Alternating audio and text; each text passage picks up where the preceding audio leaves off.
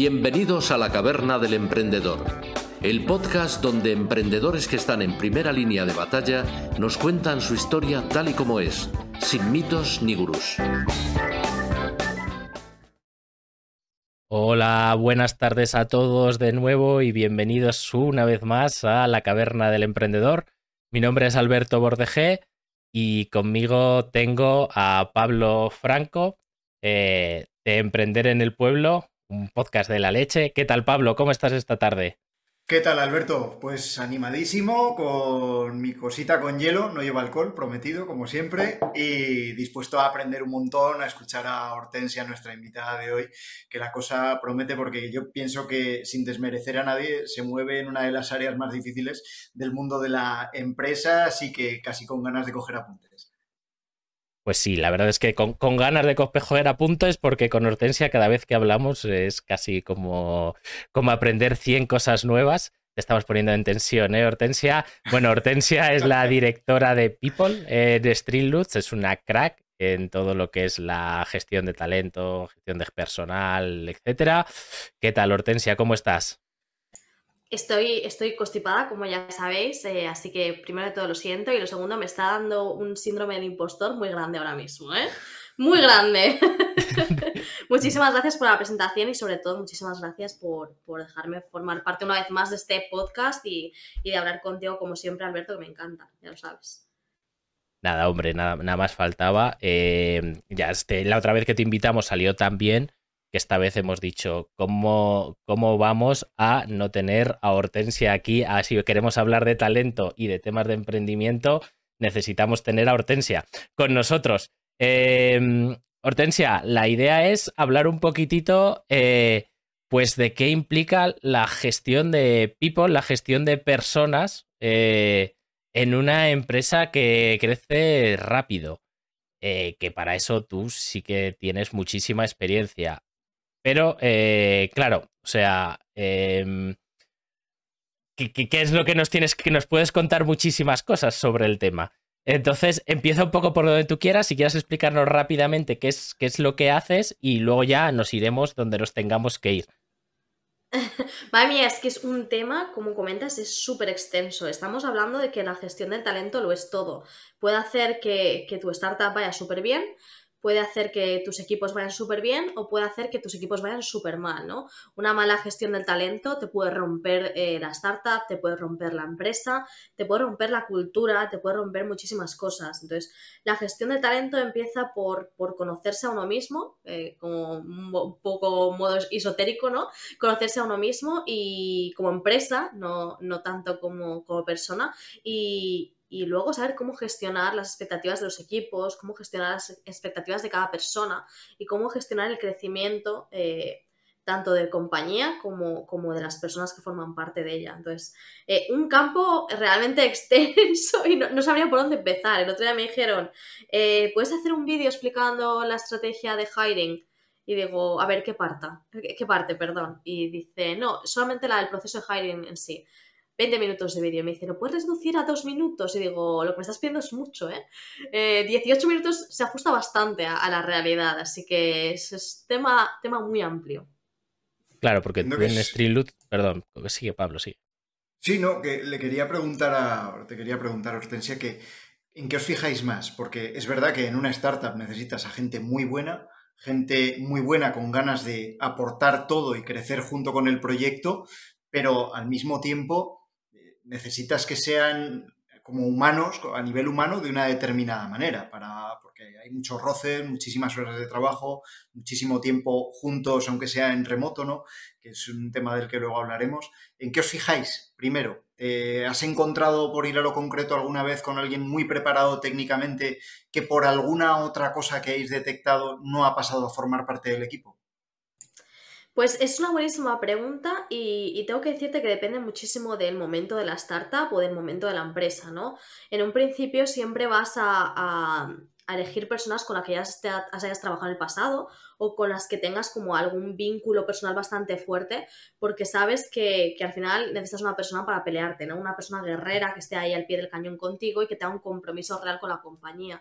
Y luego, como bien dices, eh, eh, se basa muchísimo en los valores de compañía, se basa muchísimo en los valores eh, individuales de cada equipo, ¿no? Y de entender cómo, cómo pueden encajar con otras personas. Y sí, efectivamente, hemos contratado en el pasado gente que era muy, muy senior y que desafortunadamente, como la cultura no encajaba, acababan por no hacer eh, bien su trabajo. No es una cuestión de que sea malo su trabajo, es una cuestión de que no se adapta al equipo, no se adapta a las metodologías o simplemente eh, tiene algún rifirrafe con alguien del equipo y ya pues eh, todo se va un poquito al traste, ¿no? Entonces medir muy bien esa, tanto la parte cultural como la, entender muy bien cómo trabaja el equipo en sí y entender mucho el background de las personas es, es importante la verdad es que es súper importante y súper difícil. Yo ya sabes, Hortensia, que también he, sufrido esos problemas en el pasado en mucho menor escala, de coger a gente muy senior que luego no encajaba en la cultura.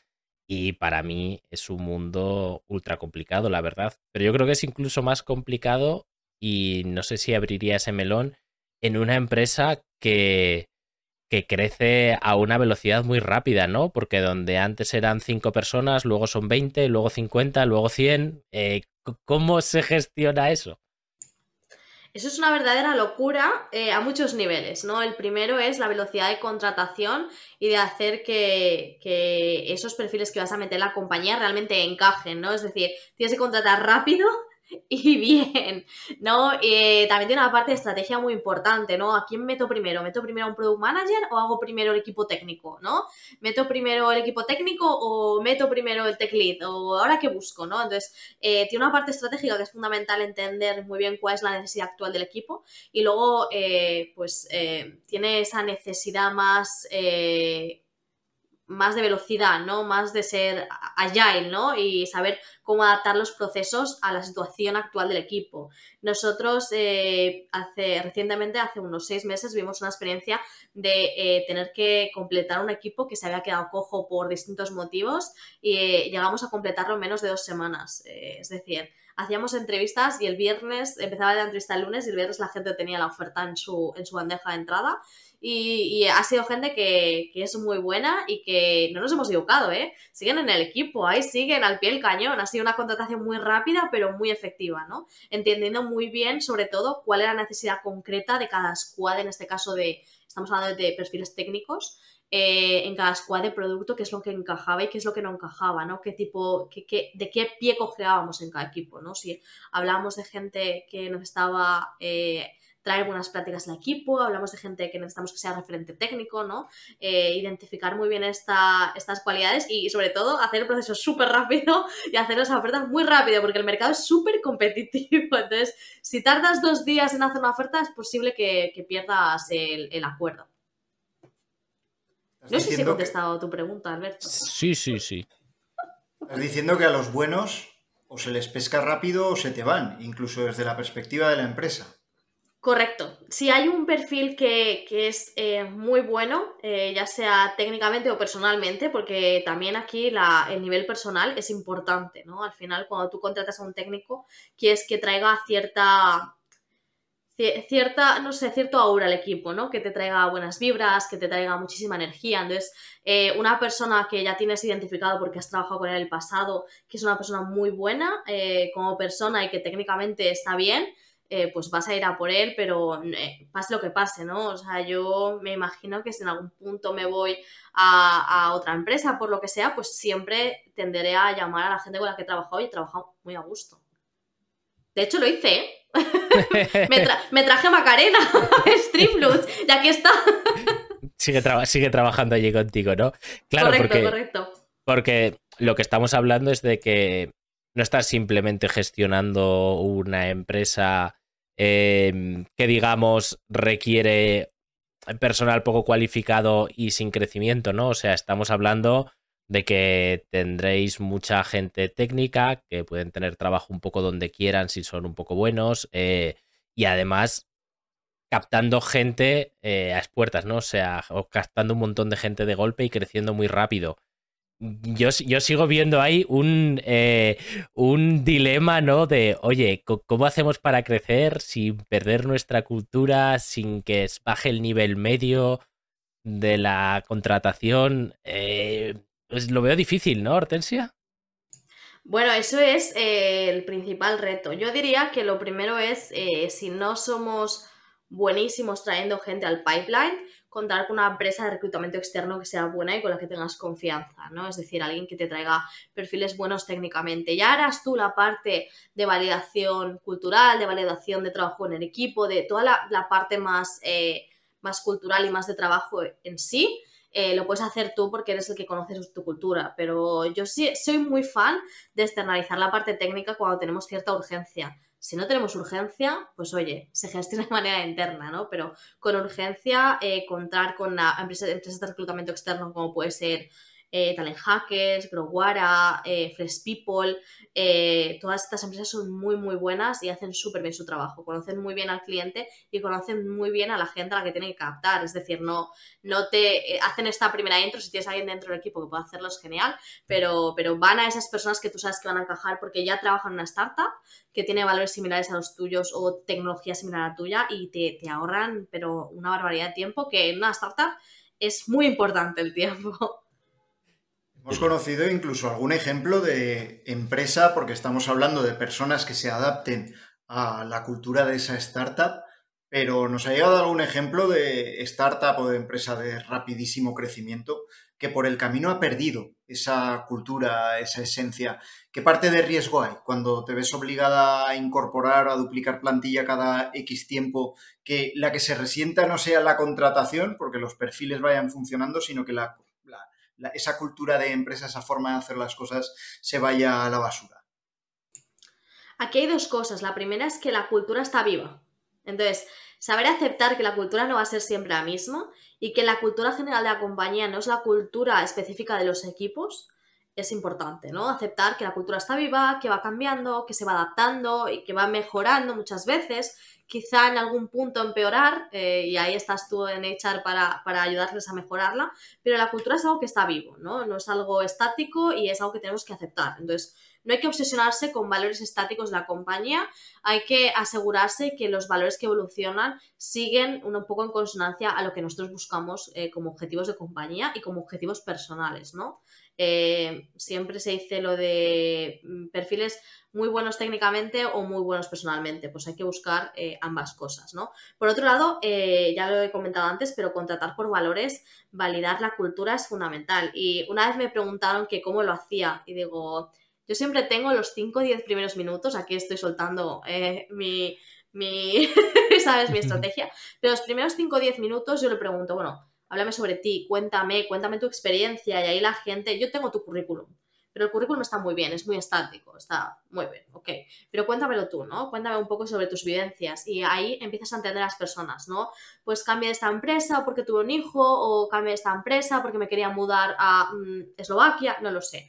Entonces, eh, puedes crear esas conexiones con esas personas y cuando tú creas conexiones personales con ellos, ellos entienden, eh, eh, entienden mejor qué es lo que te pueden contar y lo que no. Entonces ahí suelen soltar, suelen soltar guinda. De hecho, me acuerdo preguntarle a, a, uno, bueno, ¿qué tal? Tal, no sé qué, digo, ¿qué tanto te gustan los videojuegos? ¿no? Y me dice, pues tengo encima de la mesa tres katanas y yo...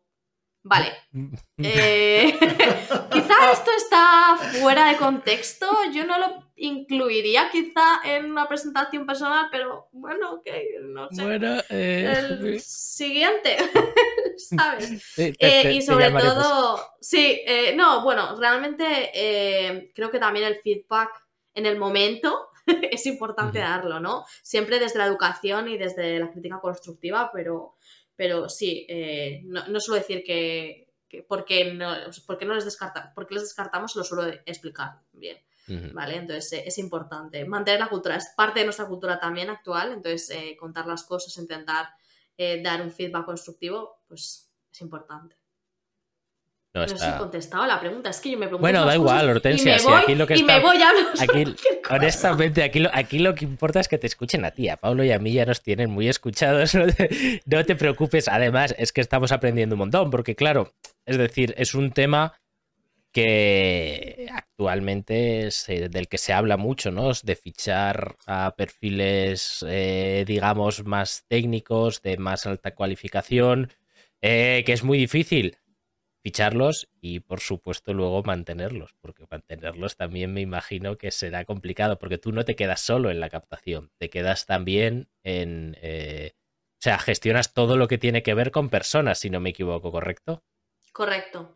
A ver, eh, creo que aquí hay una cosa fundamental y es que una persona de HR es una persona que está ahí como antiguamente que te contrataba y te despedía y a la que le pedías información sobre tu nómina y punto, ¿no? Una persona de HR ahora mismo es una persona que tiene como cierta confianza, complicidad contigo, ¿no? Que te entiende bastante y entonces eh, entender a esos equipos, eh, pues justamente es, fundamental, ¿no?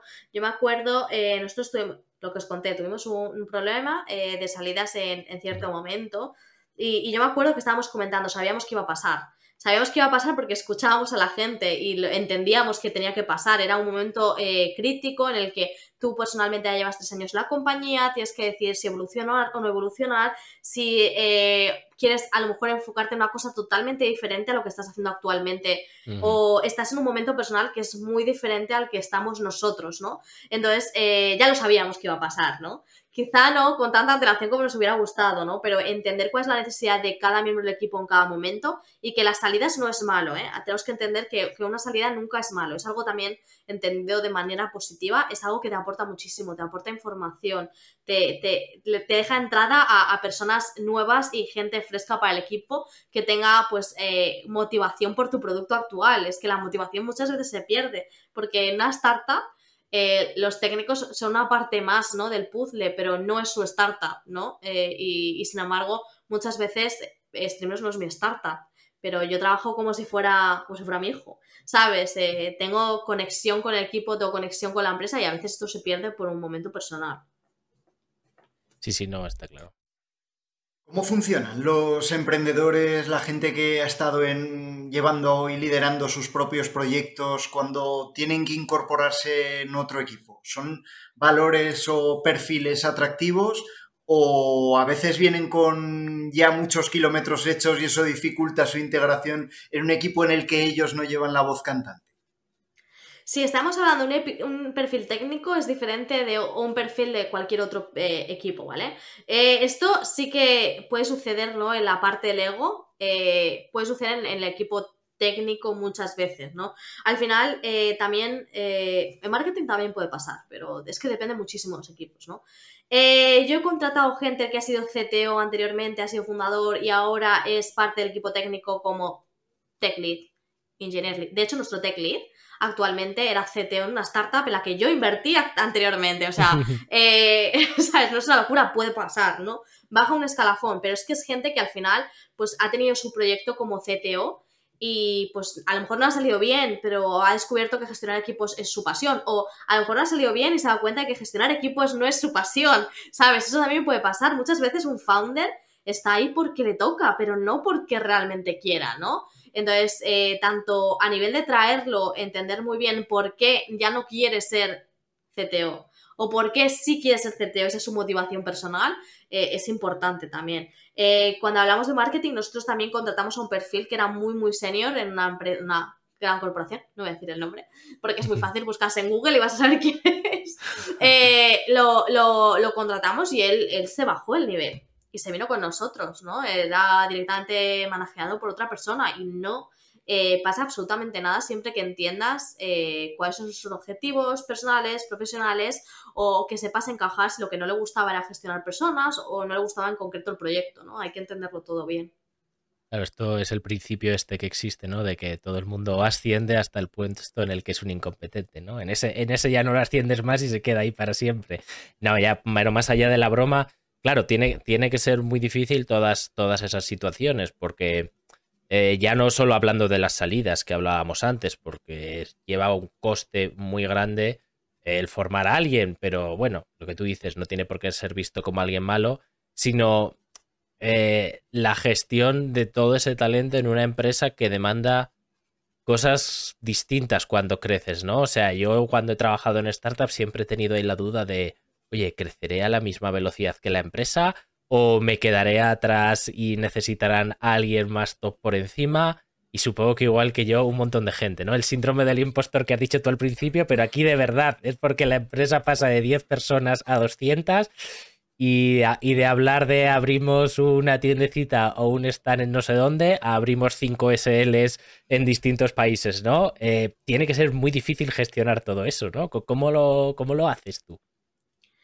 Bien, lo primero, yo tengo un síndrome de impostor muy, muy fuerte, ¿vale? Eh, entonces, bueno, pues está ahí. Lo aceptas, vives con él, pues hola, hola Hortensia impostora, todo ok.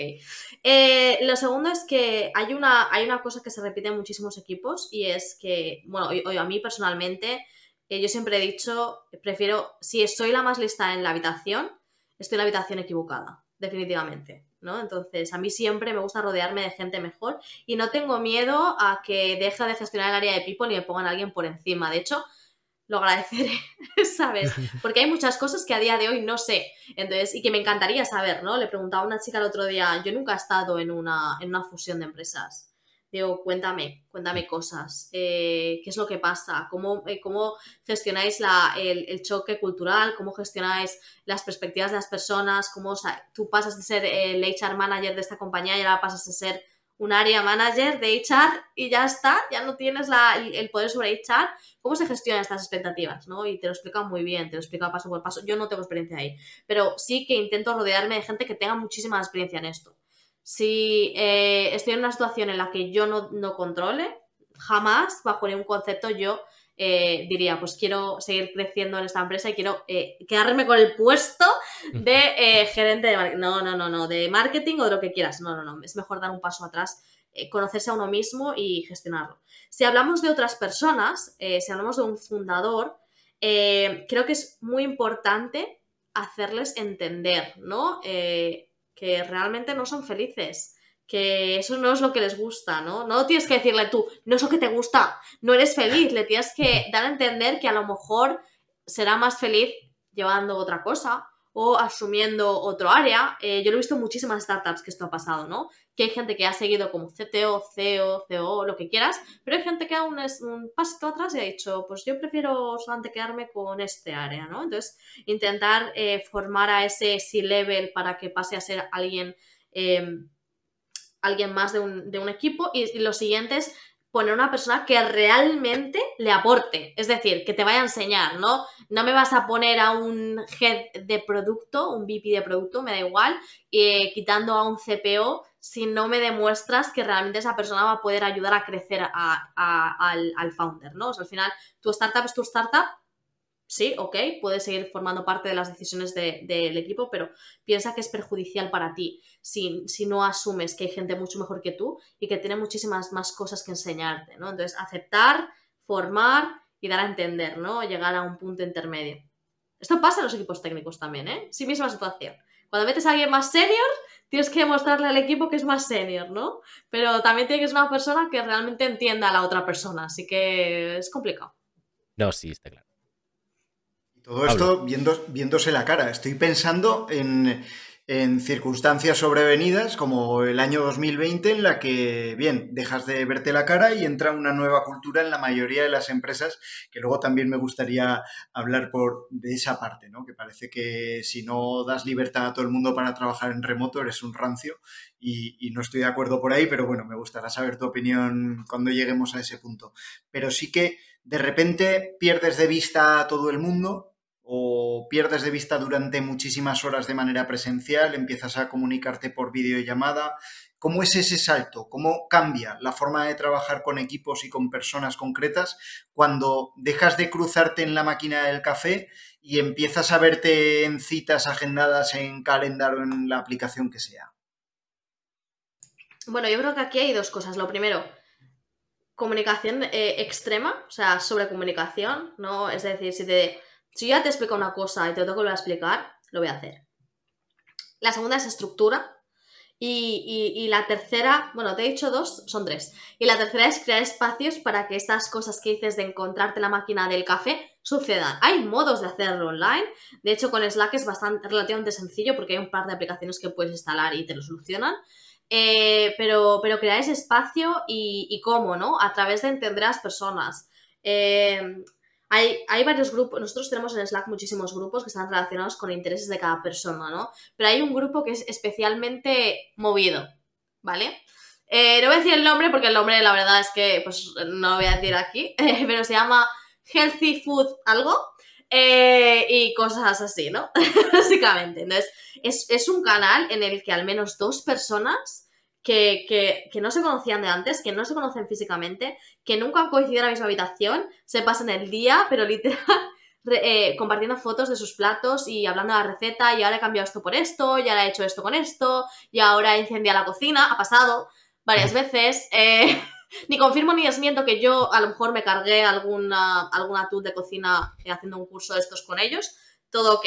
Pero, pero bueno, creas el espacio, ¿no? Para que esto suceda, para que sucedan las relaciones como informales, ¿no? Eh, también te tengo que decir una cosa. Yo eh, sí que soy súper fan del remoto, pero yo especialmente tengo conexión con gente eh, de Valencia, que es donde yo estoy situada, y, y quedo con ellos habitualmente. Muy habitualmente. Demasiado habitualmente, diría yo pero eso está bien desde el punto de vista de que, ok, también tienes que tener, eh, digamos, relaciones personales. Eh, pero bueno, volviendo a, todo el tema en el que está, o sea, al tema de, trabajar en remoto. Vosotros antes teníais una oficina, si no me equivoco, ahora veis, no sé si estáis todo em, en eh, todo online, pero claro, ya no es solo que hayáis cambiado de oficina a todo online, sino que gestionas un equipo que probablemente viva en muchos países. ¿Cómo se hace eso? Eh, buena pregunta. Sí, nosotros tenemos una oficina, como sabes, Alberto, eh, tristemente la cerramos, eh, fue por votación, esto todo se decide aquí, somos todos por votación, y, la cerramos por votación, ahora mismo, pues si queréis ir, es un baby spa, interesante, de una empresa relacionada con el streaming a un baby spa. Y, nada, realmente eh, yo creo que fue algo, una evolución natural. Nosotros, la primera empleada de la compañía estaba en la costa oeste de Estados Unidos, ¿vale? Entonces, ella ya estaba allí, ya teníamos reuniones online habituales, ya teníamos cosas que sucedían online. Pero la magia está en que cuando pasamos todos al remoto gracias a la bendita pandemia, eh, se hizo magia de repente ya se sentía muchísimo más integrada, el equipo se sentía muchísimo más integrado porque todo sucedía en el mismo sitio, ¿no? Es decir, no había un grupo que se iba a tomar el bocadillo a las a las 10, que pasaba siempre, por cierto, un grupo específico, podría darte los nombres si quieres.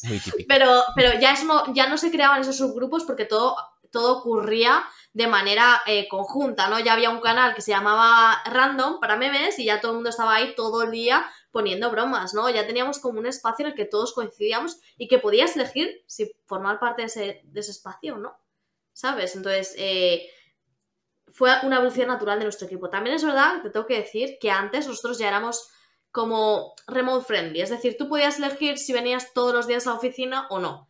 No. Pero luego evolucionamos porque todo el mundo votó que remote y a mí me pareció bien, ¿eh? Un problema menos para mí, porque la oficina era un dolor de cabeza, te tengo que decir. ¿Qué sentido? A nivel de gestión, eh, para que te hagas una idea, yo vivo a literalmente dos calles de la oficina. Entonces, cuando llovía se inundaba y a mí me tocaba ir a recoger el agua, ¿sabes? No es nada. Y en Valencia llueve muchísimo. O sea, es que cuando llueve se inunda. Entonces, eso era, eso era un desastre. También alguna vez se quedó alguien encerrado y nos tocó ir a sacarlo. Era bastante grotesco. Entonces, la oficina tiene una parte de gestión de, de gestión de los, de los propietarios, de gestión de las, del tiempo, de gestión de que la gente no se quede encerrada. Queda, tiene una parte de gestión bastante importante, así que para mí era un dolor de cabeza. Prefiero gestionar online, prefiero tener problemas con los ordenadores eh, que se gestionan rápido que, que, tener un problema con una oficina que se levanta al suelo y te quieres mandar a todo el mundo a su casa durante dos días, ¿sabes? Eh, o que se vaya a internet y decirle, mira, chico, mm, te vas a tu casa, ¿sabes? Pues que tú votaste... esas gestiones Tú votaste que no claramente. ¿Qué piensas de las empresas que se resisten? Además, empresas en muchos casos tecnológicas que se resisten como gato panza arriba a mandar a la gente a trabajar en remoto y dejar de tener una oficina. Obviamente habría que preguntárselo a ellos, pero desde tu experiencia y visto desde tu perspectiva, ¿qué te parece? Primero les quiero dar las gracias a todas las personas que han obligado a la gente a volver a las oficinas, así de corazón. Muchísimas gracias porque habéis de una salida de esa talento brutal. O sea, me parece una maravilla. Gracias, chicos, eh, por darnos el talento que estábamos buscando. No, pero fuera de bromas. Eh, yo creo que depende muchísimo de, del momento de la compañía. Eh, muchas veces decíamos que echábamos de menos el zulo, empezamos en un zulo literalmente, cuatro paredes, cero ventana. Eh, y, sí se echa de menos porque al principio la cultura se crea ahí, no se crea el compañerismo, se crea como en la base de conocerte, de chocarte, de, ¿sabes?, de abrazarte o, de gritarte a la cara, ¿no? O sea, eh, esas cosas se, se, se, se, crean ahí realmente, ¿no? Em, pero, pero depende muchísimo de esto, también depende muchísimo del producto, no todas las empresas pueden ser remotas, eh, no todas las culturas soportan el remoto y no todas las empresas están preparadas para ser remotas. Pero sí que es verdad que muchísimos perfiles senior o eh, mid-level o gente que realmente tiene como pasión por crecer, prefiere el remoto 100%. Parafraseando a alguien de la compañía que me dijo una vez, guacos, por cierto, si nos escuchas, guacos, me dijo una vez, Hortensia, cuando pruebes el remoto, no querrás volver a una oficina. Y tienes razón, no querido. Hombre, yo desde, el punto de vista personal, sí que es verdad que ahora trabajo en remoto y no volvería a una oficina. Ahora yo creo que soy de, todos estos tibios que dicen, joder, pero un día en semana o dos sí que me volaría, ¿no? De, este tipo de personas. Aún así te lo compro, que cuando es obligación se te, se te va de las manos. Otra, otro tema de los que tú has dicho, que lo has mencionado, gracias por darnos el talento, eh, es, es el tema del muy entre comillas, porque no se puede robar a una persona, pero es el robo este de talento que existe entre las startups de yo tengo mi equipo que me lo he creado y, mm, y una startup levanta una ronda, les ofrece más pasta y se me empieza a ir la gente. ¿Cómo se vive eso? ¿Cómo se gestiona ese tema? Bueno, lo primero es que si, si, si tu cultura de dentro es buena, eh, y si los beneficios que le ofrecen a la persona están en su momento vital, no se van a ir, ¿sabes? Eh, por 10.000 euros no se va a ir alguien que por la mañana, tiene hijos, puede llevar a sus hijos al colegio, puede volver a, casa, ponerse a trabajar. Si no contestan dos horas a nadie le extraña, a nadie se va a poner nervioso. Entonces, eh, si tus beneficios son acordes con, la, con el momento vital de la persona, no se te va a ir aunque le ofrezcan 10.000 euros más. Porque te ofrecen 10.000 euros más y luego al, final de mes, ¿qué son? 300 euros más porque las retenciones te, te, hacen mucho daño y, tienes que ir a una oficina física o, ya no tiene la cultura que tú tienes, vas a soportar eso. Es muy difícil que se te vaya si tu cultura realmente es buena. Em, la otra parte del tema de los robos, a mí no me parece mal, me parece totalmente respetable y, lógico y bueno. Eh, hay una cosa que es ilegal que hace muchas startups, es hacer un pacto de estos de no me puede robar talento, pero es ilegal. Así que no lo hagáis público, por favor, señores. Eh, es ilegal porque estás quitándole el derecho al trabajador a elegir dónde quiere trabajar, ¿vale? Entonces estás cometiendo una, irregularidad. Entonces, eh, eso no es legal y es totalmente respetable. Además, eh, yo prefiero saber que un empleado mío se va a una startup amiga que, que se va a Coca-Cola, porque si va a Coca-Cola algo he hecho mal. ¿sabes? Algo literalmente hecho mal. Pero si se está yendo, no lo sé, a, cualquier otra startup, pues incluso algún competidor nuestro, me va a parecer bien porque hemos sembrado una semilla en esa persona que, que, le hace querer crecer de otra manera y que quizá tú no se lo estás eh, ofreciendo por lo que sea. O porque el momento de la startup no lo requiere o porque no sabes cómo gestionar las expectativas de esa persona, ¿no? Eh, de lo que estábamos hablando. Estábamos hablando de trabajar en remoto, de gente descontenta. Antes nos hemos dejado un tema que para mí ha sido un problema en el pasado. Yo trabajaba eh, con México en su época y, y, fíjate que es el mismo idioma, pero el problema era lo de la diferencia horaria. Tú has dicho que teníais a alguien que trabajaba en la costa oeste de Estados Unidos. Claro, o sea, es decir, ¿qué haces con eso? O sea, ¿cómo gestionas ese tema? Bien, eh, depende. depende de la autonomía de las personas y de los equipos, ¿no? Nosotros hemos tenido gente trabajando desde Singapur hasta la costa oeste de Estados Unidos, ¿no? O sea, estamos hablando de una diferencia horaria brutal. Lo primero es entender que estas dos personas no estaban en los mismos equipos, ¿vale? Es decir, Vale. No coinciden en equipo. Esto que, que no quepa ninguna duda y que es importante y fundamental. Y, lo segundo es entender que a pesar de que nosotros intentamos no tener muchas reuniones, intentamos no forzar a la gente a trabajar en el mismo rango horario siempre, eh, tiene que haber al menos dos, tres horas en las que puedas coordinarte, ¿no? Que en el que algo urgente pueda salir, ¿no? O sea, eh, hay un problema y se tiene que solucionar ahora. Entonces tengo que saber con qué personas puedo contar en ese momento. Entonces, eh, lo primero, la, cultura esta de no tantas reuniones, tantas reuniones son necesarias. Eh, segundo, la cultura de saber delegar y saber quién puede hacer cualquier cosa. Y lo tercero, fundamental, no pongas a una persona de Singapur con alguien de la costa oeste de Estados Unidos, porque no va a funcionar bajo ningún concepto. Estamos hablando de que probablemente pase un día entre que tú le mandas un mensaje a una persona y te contesta, ¿no? Eh, si estamos hablando de cinco horas de diferencia entre que te contesta y no te contesta, pues a mí no me supone un dolor, porque yo hay muchas veces que hasta programo mensajes, ¿sabes? Yo los dejo programados y ya se mandarán, ¿sabes? Porque no, no requieren de urgencia. Y la urgencia pues tiene que estar eh, enfocada en un rango horario en concreto y el resto del tiempo pues eh, tiene que haber más libertad. Así es como lo gestionamos nosotros. No sé cómo lo harán otros. También eh, hay otra parte que es fundamental y es que la documentación que, y, saber dónde está cada cosa y dónde puedo encontrar cada cosa y cuál es el canal para comunicar cada cosa, ¿no? Si tengo una urgencia, a lo mejor el canal no es el email, ¿sabes? Es, es un Slack y hay un canal en concreto que pone urgencias y tienes que meterlo ahí, ¿no? Entonces, entender cuál es el canal, o sea, formar a tu equipo en que entienda cuál es el canal y, y cuál es la manera adecuada de comunicar las cosas, te soluciona muchísimos problemas. Claro. día escuchaba a Bosco Soler de Sin Oficina que ellos aspiran a, la sincronía total, es decir, como prácticamente todos están, bueno, todos trabajan en remoto y prácticamente todos están moviéndose alrededor del mundo, no tienen una ubicación fija, y ellos estaban desarrollando un modelo que les permitía trabajar de manera asíncrona. No sé si esto es posible en el mundo de la startup donde tiene que haber un crecimiento y tiene que haber una velocidad en que las cosas pasen. ¿Ese asincronismo es viable o, es eh, compatible con el alto crecimiento o el rápido crecimiento de una empresa? ¿O estaríamos hablando ya de negocios más consolidados y más que funcionan a velocidad de crucero? Vale, nosotros eh, siempre abogamos por la sincronía al máximo posible, ¿no? Eh, es la palabra que no me salió, pero sí, la sincronía, gracias. Eh, la, cosa está en que no es para todos y hay cosas que tienen que estar de manera, o sea, en sincronía. Es decir, yo me acuerdo hacerle una entrevista a un, a un chico, no voy a dar nombres, y pero él ya conocía a una persona que estaba dentro del equipo técnico y me dice, vosotros vendéis la sincronía, pero luego no es real. Y digo, a ver, me estás criticando el onboarding. O sea, yo le estoy haciendo a una persona, está en sincronía porque tiene que entender nuestro código, ¿sabes? Yo no le puedo dar nuestro código, ya le apáñate, ¿sabes? Entonces, tienes que entender la sincronía, no, no siempre.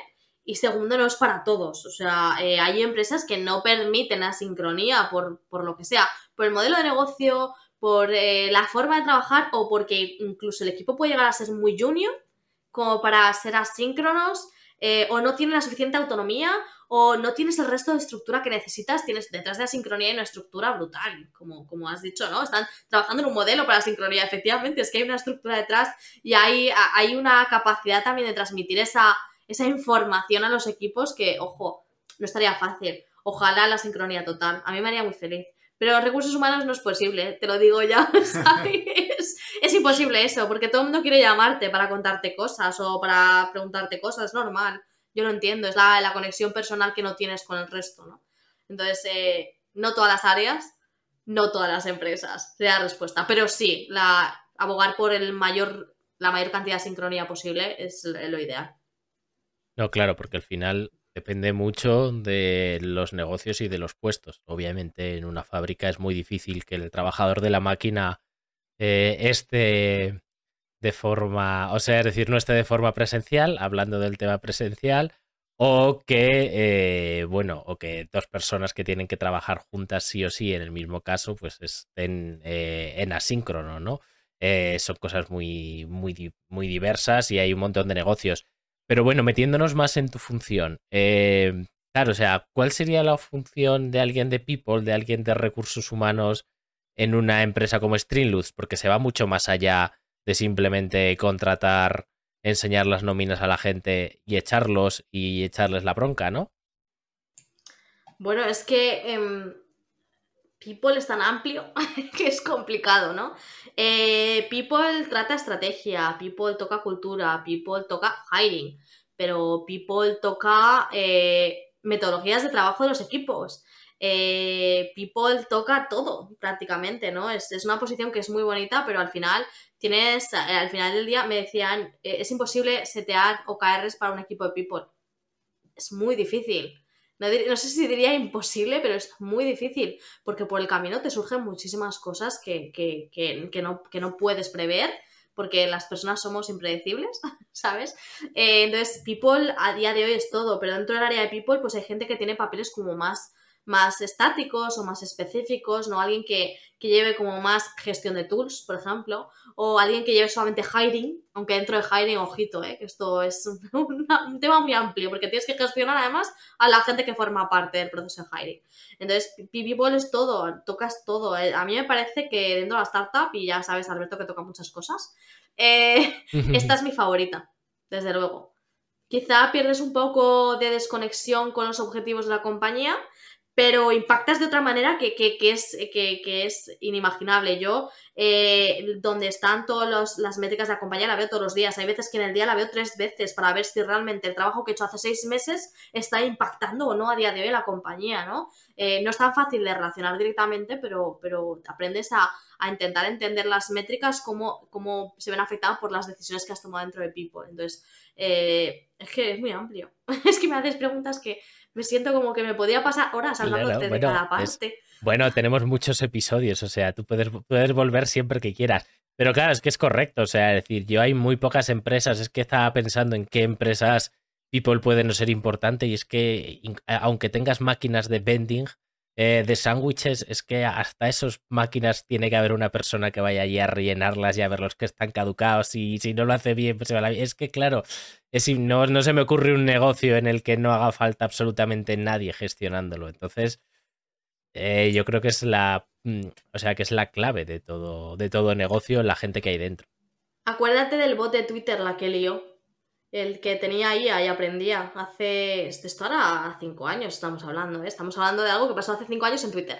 Eh, bueno, pero esa. Eh, pero se volvió loco y era algo autogestionado por tecnología y se volvió loco y alguien tuvo que apretar el botón de apagar.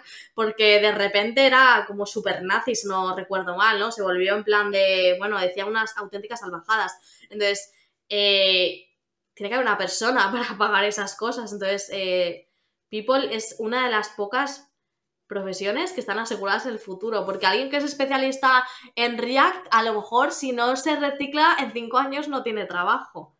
¿Sabes? Entonces, o, alguien que es especialista en análisis de datos de la base de datos Mongo, pues si no se renueva porque Mongo ha, muerto por el camino, pues este, tenemos un problema, ¿no? Entonces, ahí tiene que ver alguien de HR para decirle, oye, ¿has pensado a lo mejor en cambiarte a esta tecnología?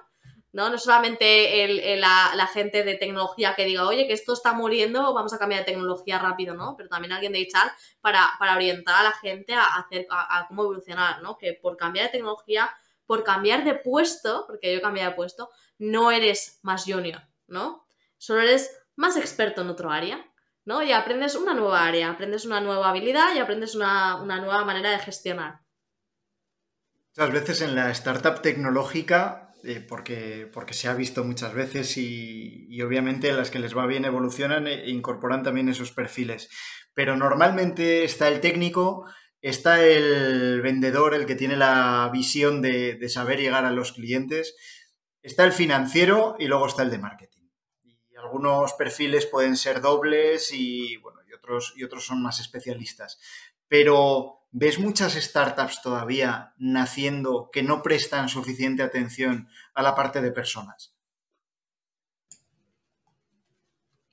Ay, buena pregunta. No, porque no tengo visibilidad de otras startups, siendo sincera. Em, pensaba que me ibas a preguntar que cuál es el momento adecuado para meter a una persona de echar. Y la respuesta iba a ser la misma no te lo puedo decir. Realmente en el mundo eh, CEO, CEO, founders, eh, es cuando la persona que esté ocupándose de las tareas tan básicas como eh, gestionar que la gente no se me vaya o contratar a nuevas personas, se dé cuenta de que contratar nuevas personas no es tan fácil como poner una oferta de trabajo en, en LinkedIn o en InfoJobs, en lo que quieras, y entonces deciden, Ay, pues a lo mejor es el momento de contratar una agencia de reclutamiento externo. Y entonces la agencia de reclutamiento externo les empieza a pedir mucha información y dicen, ahí va, pues a lo mejor no solamente eso, es que necesito una persona dentro que me ayude a, resolver estas preguntas, ¿no? Entonces, yo creo que es, que es, algo que se aprende como todo lo que se aprende en una startup, ¿no? Cuando te das cuenta de que necesitas un técnico, cuando ya no puedes meter más mano al código porque estás haciendo otras cosas, ¿no? Cuando eh, te das cuenta de que necesitas alguien que te haga Facebook Ads, pues cuando te das cuenta de que tú estás haciendo la estrategia de marketing para la campaña siguiente y tú a día de hoy no puedes ejecutar, ¿no? Eh, yo creo que es un momento como clave de yo no puedo ejecutar nada de que está relacionado con HR, tengo que contratar a una persona extra. Pero, pero sí, no, no, he contestado a tu pregunta porque no sé la respuesta. no sé, pues cuando... No lo he visto, no lo he visto. Sí que he hablado con alguna startup y me ha pedido consejo de si contratar como una asesora, un asesor externo, una empresa dicha que se, que se dedica a asesoramiento externo. Eh, y le digo, hombre, depende de cuáles son tus objetivos. Digo, esto, todo esto te va a solucionar una agencia y todo esto te va a solucionar una persona interna.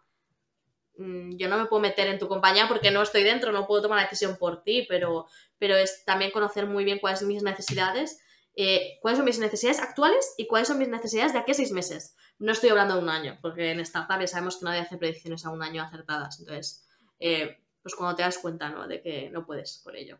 No, sí, al final yo en startup muy a menudo me encuentro en la situación de nos hemos tirado al mar y tenemos que ir cogiendo palitos y cuerdas para hacer el barco porque cada vez sube, sube más el oleaje y está complicado. O sea, vas construyendo según vas necesitando, ¿no? Cuando ya no llegas y se está rompiendo es cuando construye. Todo supongo que en recursos humanos será, será lo mismo, ¿no? Al final.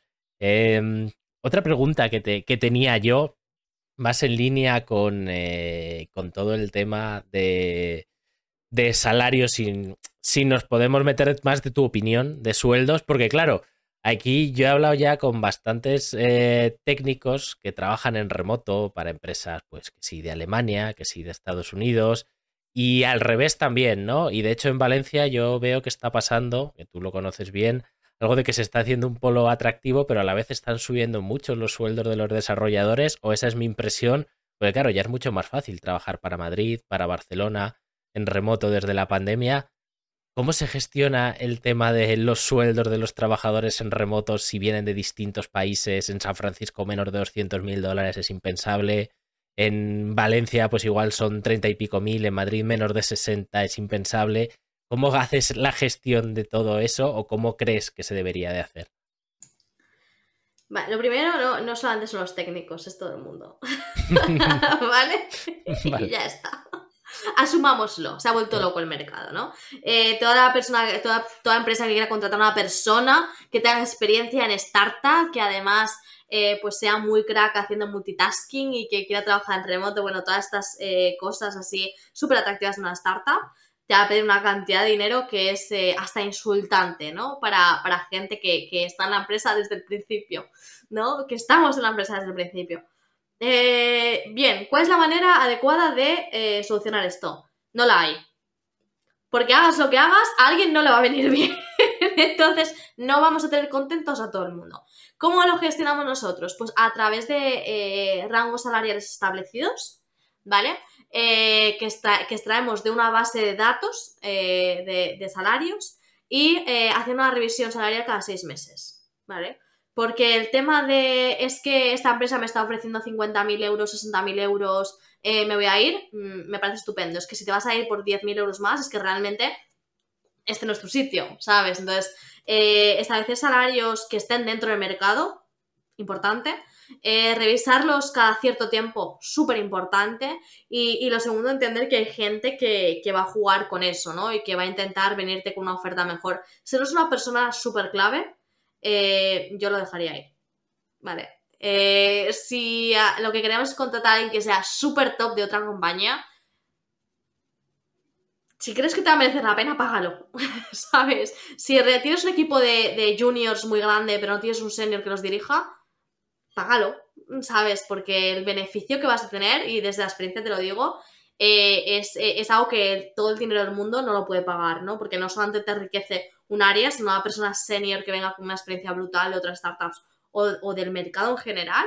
Eh, es que esa experiencia enriquece a todo el equipo y no solamente a un equipo y un área. Tú eres de las que piensa que, y estoy de acuerdo contigo, de las que piensa que, oye, te ofrezco el mejor sueldo que puedo que está dentro de mercado, pero luego no se negocia, o sea, es decir, no, no se negocia contigo individualmente, sino es más un... Eh, no porque vengas con una oferta, vas a, voy, a, voy a negociar contigo individualmente. Básicamente yo te he pagado lo mejor que puedo y está dentro de mercado, ¿no? Eh, en el libro No Rules Rules eh, de Netflix, no sé si lo habéis leído, no. Eh, trata este tema. Pues eh, lo podéis leer. es muy interesante. Es un tema que, que, sale, ¿no? Ellos establecen un salario bastante por encima del mercado y aún así hay gente que le viene como con contraofertas, ¿no? Y ellos le dicen una cosa. Bien, tú quieres que te suba el salario, tráeme una oferta en firme, firmada. Es decir, alguien de otra empresa que realmente quiera pagarte esto. ¿No? Y entonces hacemos una revisión. Pero haz tu análisis de mercado. Eh, esto corre un riesgo. Lo primero es que se enamore otra empresa, ¿vale? Entonces, yo por eso no me gusta esta estrategia, ¿no? Eh, porque es posible que en el proceso, que esté haciendo su proceso de análisis de mercado y en el proceso encuentre a alguien de HR tan encantado como yo. no, es broma. no, eh, pero puede ser que encuentre. No, no, pero es posible que encuentre un producto que les guste más, o un equipo que les motive más, o, o un reto que sea mayor que lo que estaban asumiendo actualmente.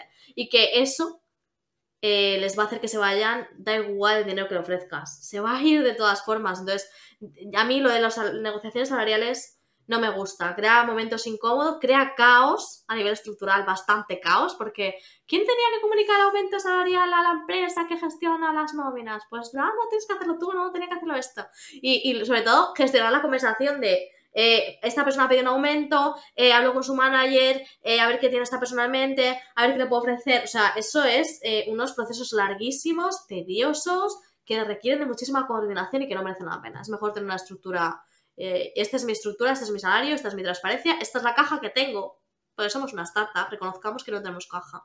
¿Sabes? tengo una caja de aquí a seis meses. Si te mola mucho nuestro equipo, si te mola mucho nuestro proyecto, vente. Si no, pues mira, no es la persona adecuada para nosotros. Has hablado de transparencia, que al final las startups, la mayoría, al final es un modelo que viene de Estados Unidos, donde la transparencia con el dinero es una cosa fundamental, no hay ningún tabú, pero a veces cuesta gestionarlo entre personas porque entran en juego los egos y eso da igual de dónde vengas, da igual cuál sea tu cultura, el ego de cada uno se lo alimenta a cada uno y además algunos son más peligrosos que otros.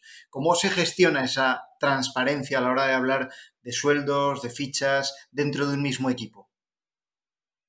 Eh, por lo general, el, ego, cuando hablamos de, de, el sueldo no lo puedes compartir.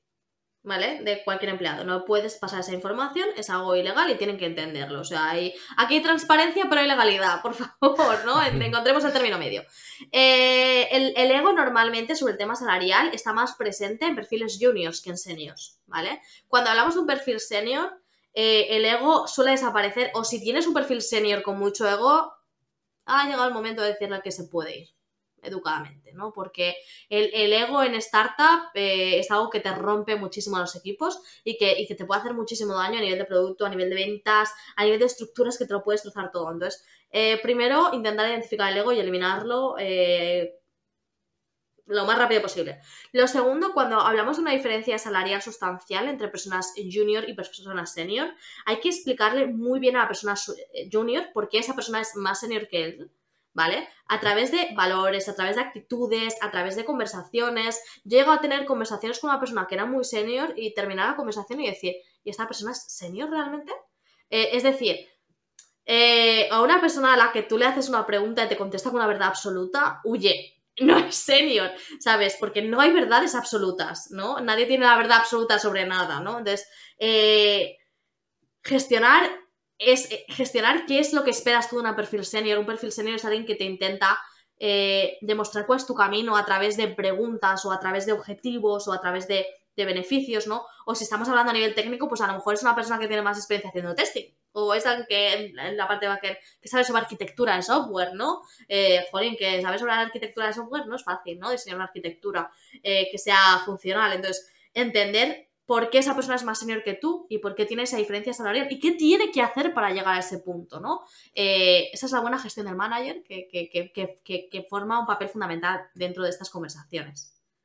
No, claro, y en una startup eso es, entre comillas, sea de las pocas cosas que son más sencillas, que es eh, ascender, porque la empresa está creciendo y cada vez hace falta más talento, ¿no? Entonces, si curras y trabajas, no es como cuando trabajas en una empresa tradicional, que hasta que no se jubila el que tienes encima, pues no hay espacio para ti para ascender siendo manager.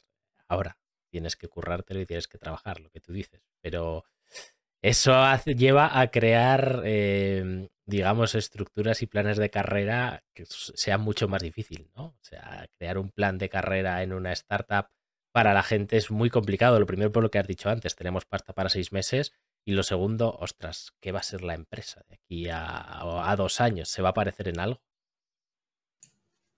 Es lo más bonito de la startup, ¿no? Mírame a mí. O sea, pregúntame hace tres años sobre echar, o sea, no tenía ni idea. Ahora tampoco creo que tenga la verdad absoluta, tampoco creo que tenga las respuestas para todo. Ya he demostrado que no las tengo, que está súper guay.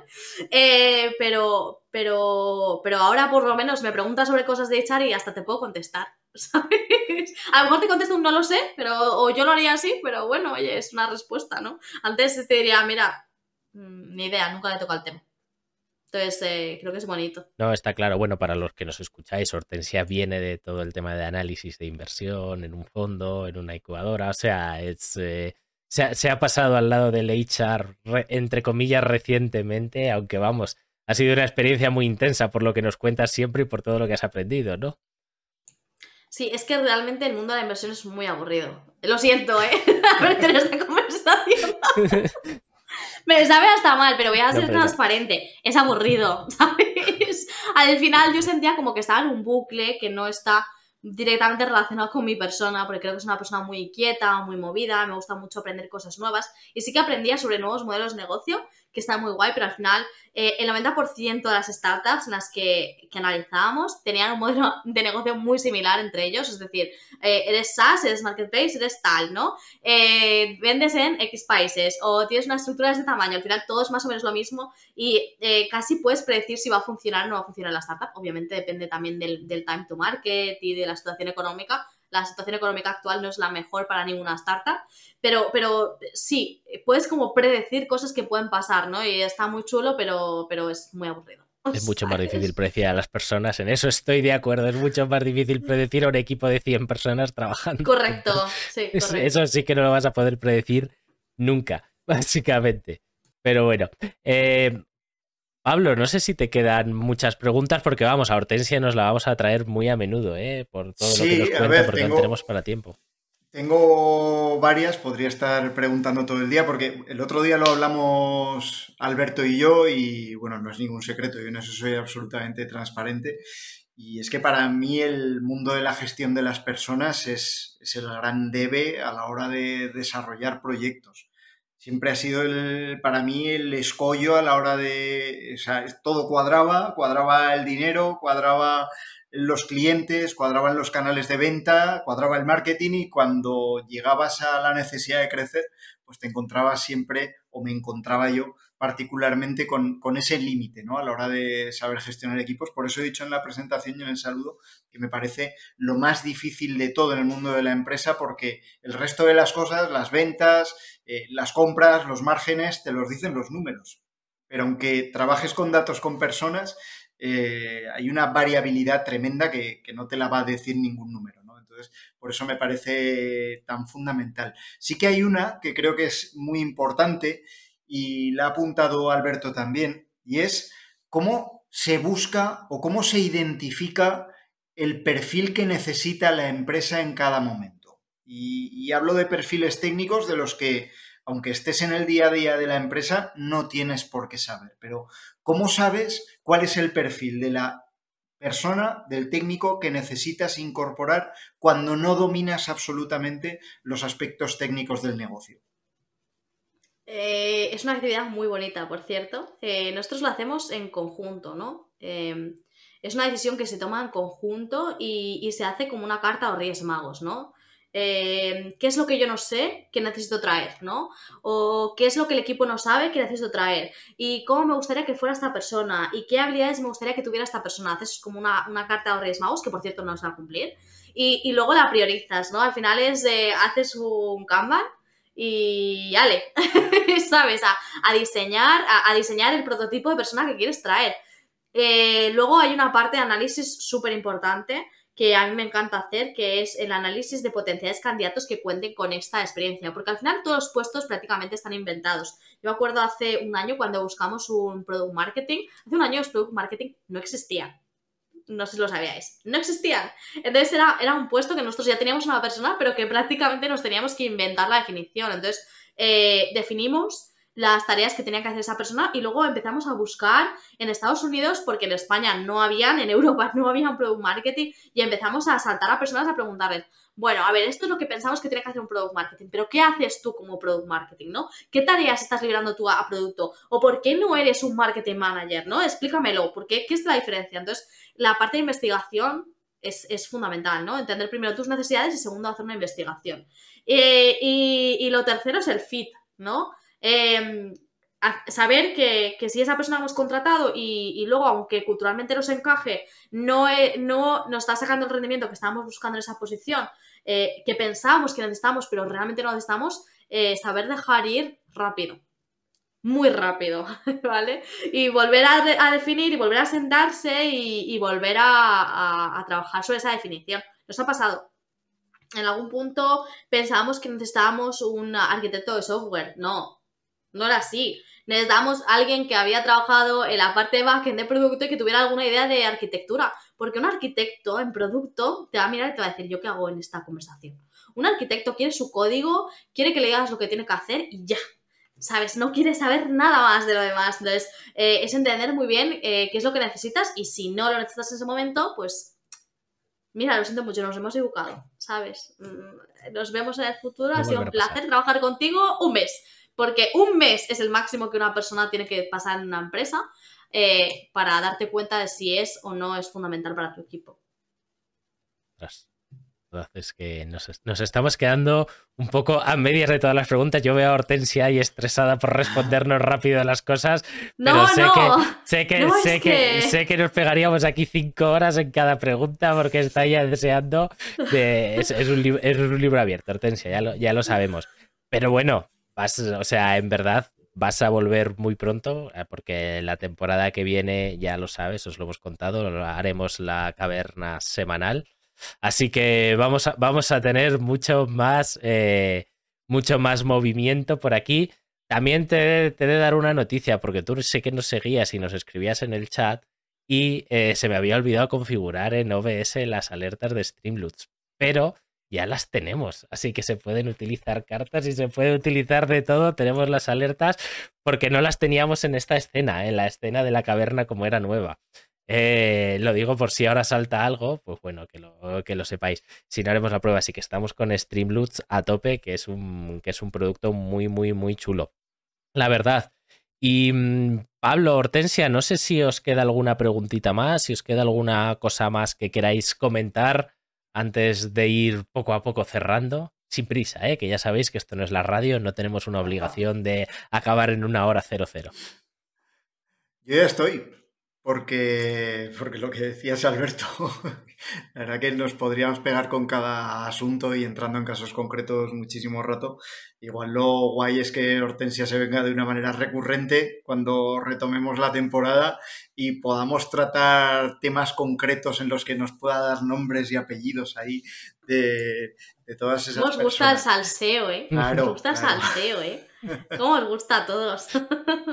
Pues nada, Hortensia, de verdad, eh, muchísimas gracias por haberte pasado. A ver si te convencemos para eh, que te pases más, eh, más a menudo, ¿sabes? Y luego tenemos que cuadrar, porque Hortensia es una tía muy ocupada. O sea, es decir, ahora mismo me ha dicho, tengo el calendario hasta arriba. O sea, vamos a darle caña, pero tengo el calendario hasta arriba. Digo, vale, vale, no te, no te preocupes, no te preocupes. Así que, así que bueno, Pues eh, nada, Hortensia, eh, muchísimas gracias por todo. Me gustaría decir que muchísimas gracias a los dos, he disfrutado muchísimo. Alberto, cada vez que me escribes, yo no me lo pienso porque eh, ya sabes que me encanta hablar contigo, me lo paso súper bien. Aprendo cosas eh, todos los días y creo que es importante aprender cada día un poquito más. Y, que me parece brutal que hagáis un programa así porque aporta muchísimo a las personas. Y oye, lo poquito que podamos aportar y que, puedan vislumbrar ¿no? del mercado es genial. ¿No? Me parece que ojalá hubiera tenido esta información cuando empecé. ¿Sabes? Es lo, que, lo único que intentamos al final es pasárnoslo bien nosotros. Yo creo que aprendemos más nosotros que los que nos escuchan. Espero que, espero que siga siendo así.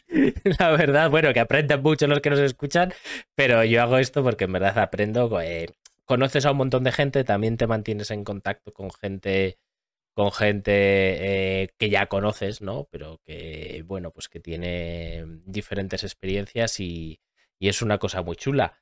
Pero bueno, em, como siempre, vamos cerrando lo que, os, lo que os digo siempre. Muchas gracias a todos los que habéis estado en los directos y a los que luego nos eh, escucháis y nos seguís en diferido.